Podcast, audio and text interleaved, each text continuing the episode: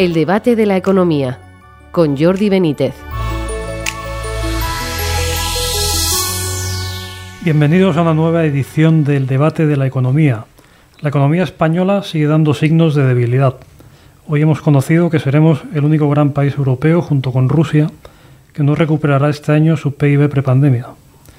También hemos sabido que la confianza de las empresas cae un 4%, su descenso más pronunciado desde el inicio del COVID y que las matriculaciones de coches han descendido un 30%, 10 puntos más que en la Unión Europea. Estos datos se unen a una nueva revisión a la baja del crecimiento económico previsto para este año en España. El Fondo Monetario Internacional lo ha reducido al 4,8% frente al 7% que sigue esperando el Gobierno. Recordemos que antes de Semana Santa el Banco de España, BVA Research, Funcas y AIREF lo situaban por debajo del 4,5%. A todos estos datos hay que unir una inflación desbocada, muy por encima de la de otros países europeos, y unos fondos europeos a los que les está costando llegar más de lo que sería deseable. Para hablar de este panorama y de sus posibles soluciones, tenemos hoy con nosotros a José Ramón Iturriaga, gestor y socio de, gestor de fondos y socio de Navante Asesores. Bienvenido, Ramón. ¿Qué tal? ¿Cómo estás?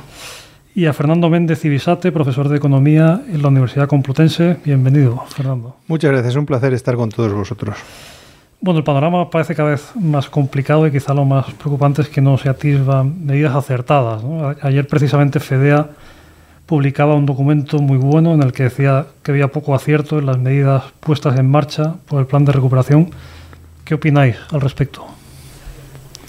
Bueno, yo creo que realmente las cosas hay ahora mismo muchos interrogantes abiertos.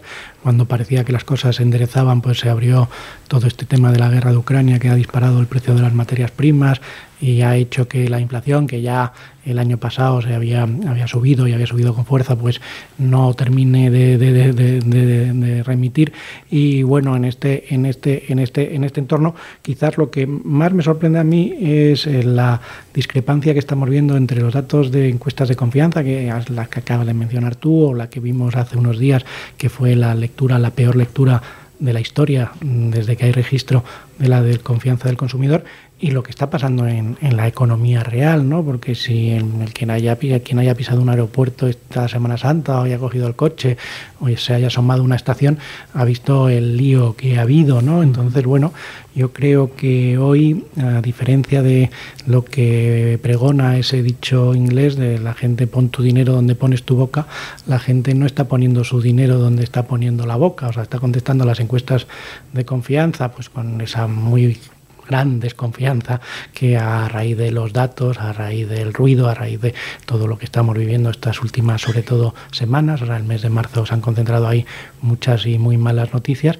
pero yo creo que como consecuencia del punto de partida, que teníamos un punto de partida radicalmente distinto, porque estábamos cerrando el episodio este tan tan tan triste de la epidemia que bueno desde el punto de vista económico eh, hace que, que los sesgos retrospectivos para analizarlo pues no sirvan, ¿no? O sea, nosotros siempre eh, a la hora de analizar la realidad económica pues tiramos de retrovisor y yo creo que igual que pasó con la epidemia, con la pandemia, mejor dicho, hoy eh, tratar de analizar qué es lo que va a pasar con la economía con los mimbres, pues eh, puede inducir a errores como ya estamos viendo, ¿no? Porque yo que sigo los datos semanales de recaudación de la agencia tributaria, eh, siguen a pleno rendimiento, o sea, están a toda máquina. O sea, que estamos viendo que aquí, bueno, sí, de boquilla decimos que estamos muy preocupados porque debemos estarlo y lo estamos y lo decimos, pero a la hora de pasar por taquilla, a la hora de irnos de vacaciones, a la hora de consumir, eso de momento eh, no se ha reflejado y ya veremos si se refleja o no. Fernando. A ver, la paradoja se puede explicar eh, de forma relativamente em, iba a decir fácil o sencilla, no hay nada fácil o sencillo en la economía, pero se puede explicar más o menos, eh, seguramente dejándome muchos elementos. La inflación a corto plazo siempre eleva eh, digamos, los, eh, en términos nominales, los PIBs, las actividades, etcétera, etcétera, y con lo cual los ingresos fiscales son enormes y tienen mucho que ver con el efecto inflación. Una inflación de, de casi el 10% no, no es baladí, ¿no?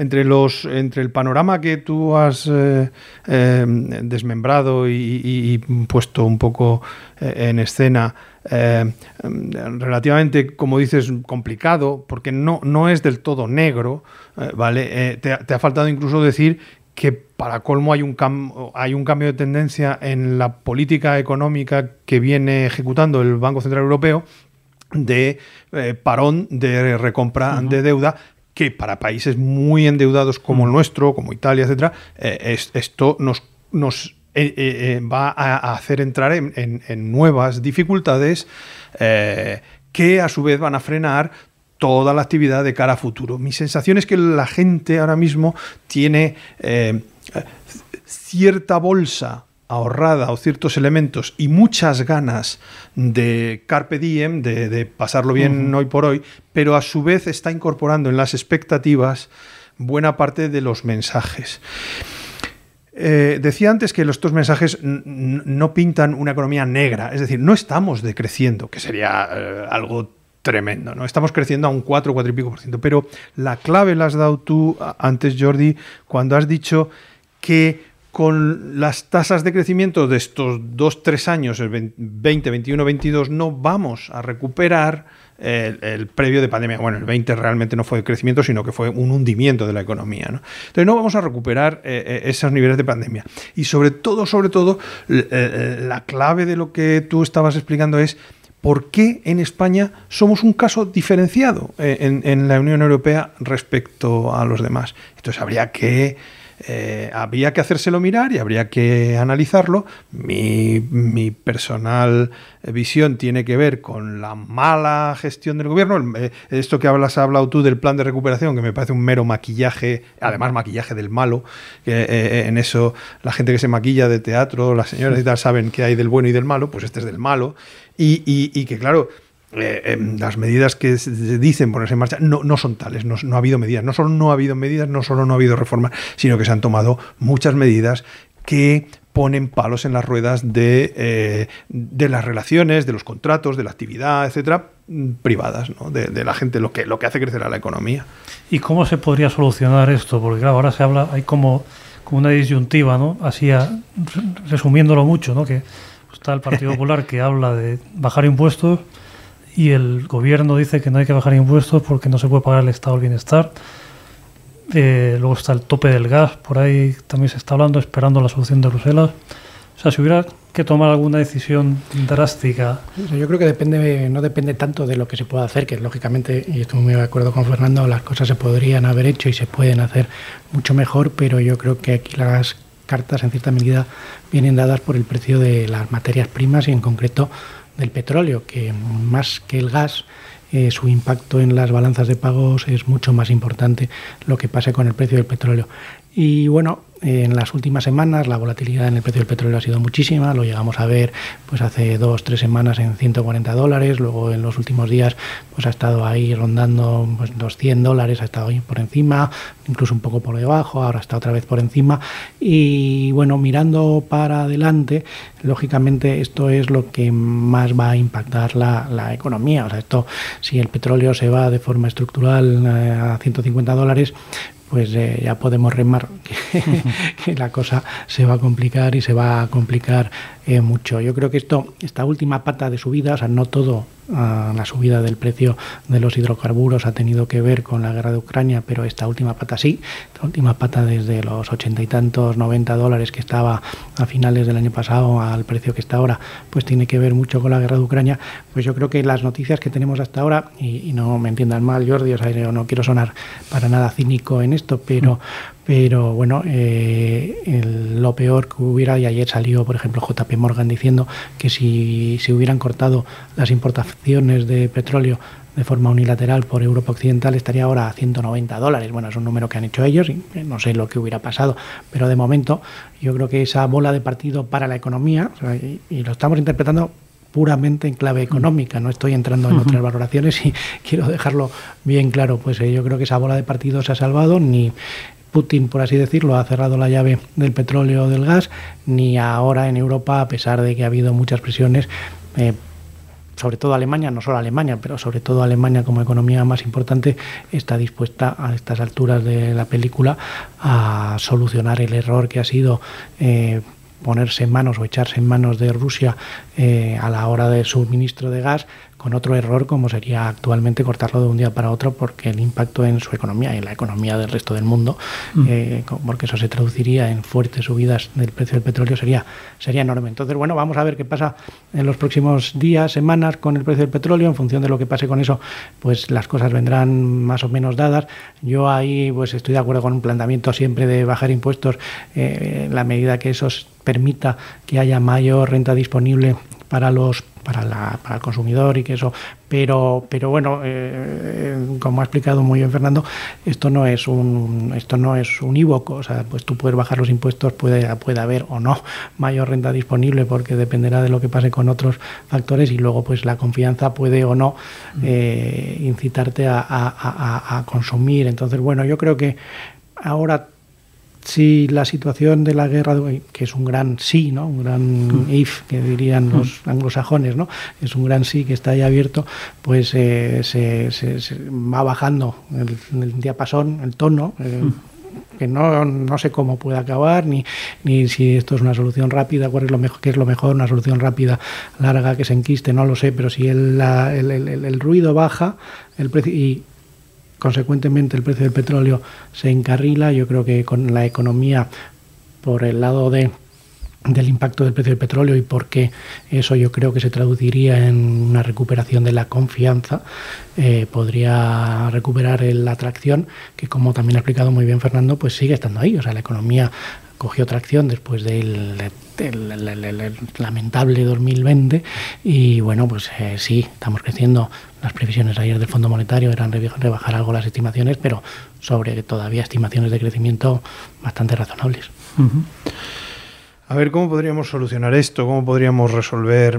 A ver, tenemos. Eh, yo más que fijarme en los problemas, eh, en los factores, por así decirlo, que generan nuestros problemas externos, eh, quiero, quiero hacer un poco más hincapié o fijarme en el, en el aspecto diferenciador, porque esos factores externos lo son para todos los países y además Occidente ya ha vivido con, o ha convivido con precios del petróleo a 140, 150, 160 en determinadas épocas, años atrás. Y hombre, no es que lo estábamos pasando bien precisamente o tal, pero eh, lo, sobrellevamos quizá de, otra manera, después de estos shocks eh, reiterativos o repetidos, ¿no? Sobre todo de cara, me refiero a, la composición de expectativas, a la generación de expectativas de, los agentes económicos, las familias, los, empresarios, etcétera. Entonces, ¿qué, podríamos hacer?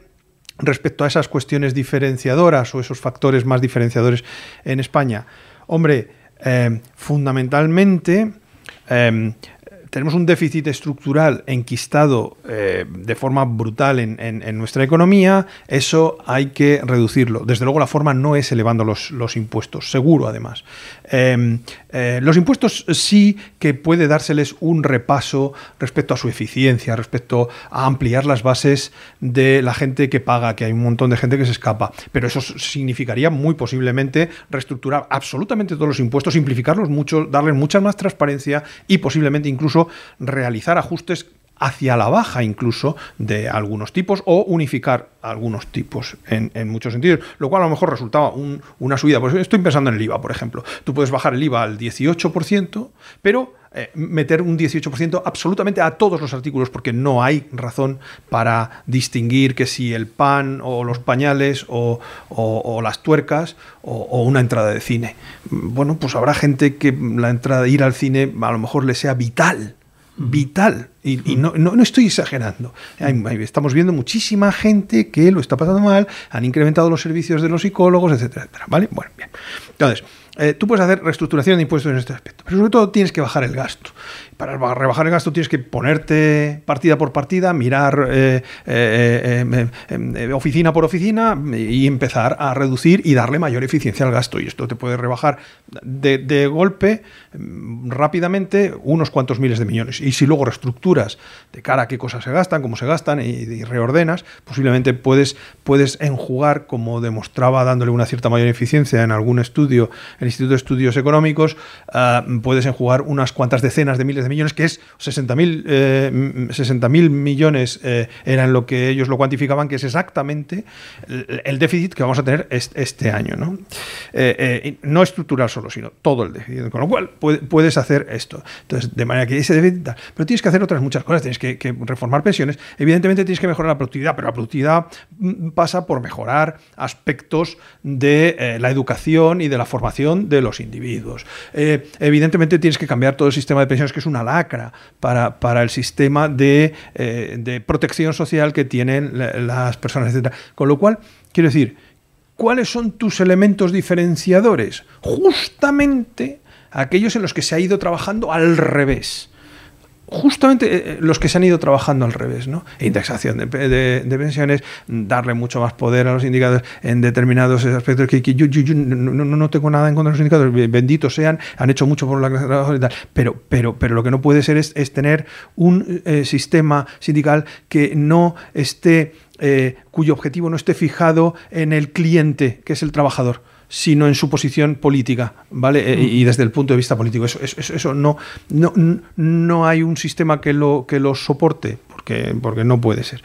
Entonces, eh, porque, es, porque es introducir distorsiones, etc. Entonces, ¿Qué hay que hacer? En el campo, en el campo de la energía sobre los precios, oye, pues tenemos un sistema de, formación de precio que es, que es, que es, algo eh, semidemencial, etcétera, ¿no? Y, posiblemente eh, eh, si retomamos, en vez de ir a menos la producción nuclear, pues estemos tratando de reorganizar un poco cuál es la estructura de, la energía de este país de cara a que nos salga un poco más barata, etc. Es decir, son un montón de cosas que hemos ido sistemáticamente dando los pasos hacia atrás. Entonces, sí, este país ha prosperado, pero ha prosperado a pesar de, no, no como dice un buen amigo mío, no eh, gracias a, ¿no? Entonces, eh, creo que eso es gracias a habría que empezar a pensar en ello y modificar determinados factores. ¿no? Muy bien, bueno, pues hemos llegado al final de este, de este gran debate, eh, muy interesante como siempre. Así que, bueno, pues muchas gracias José Rabón, Iturriaga, Fernando Méndez y Bisate y a todos ustedes por seguirnos y les esperamos en una próxima edición del debate de la economía.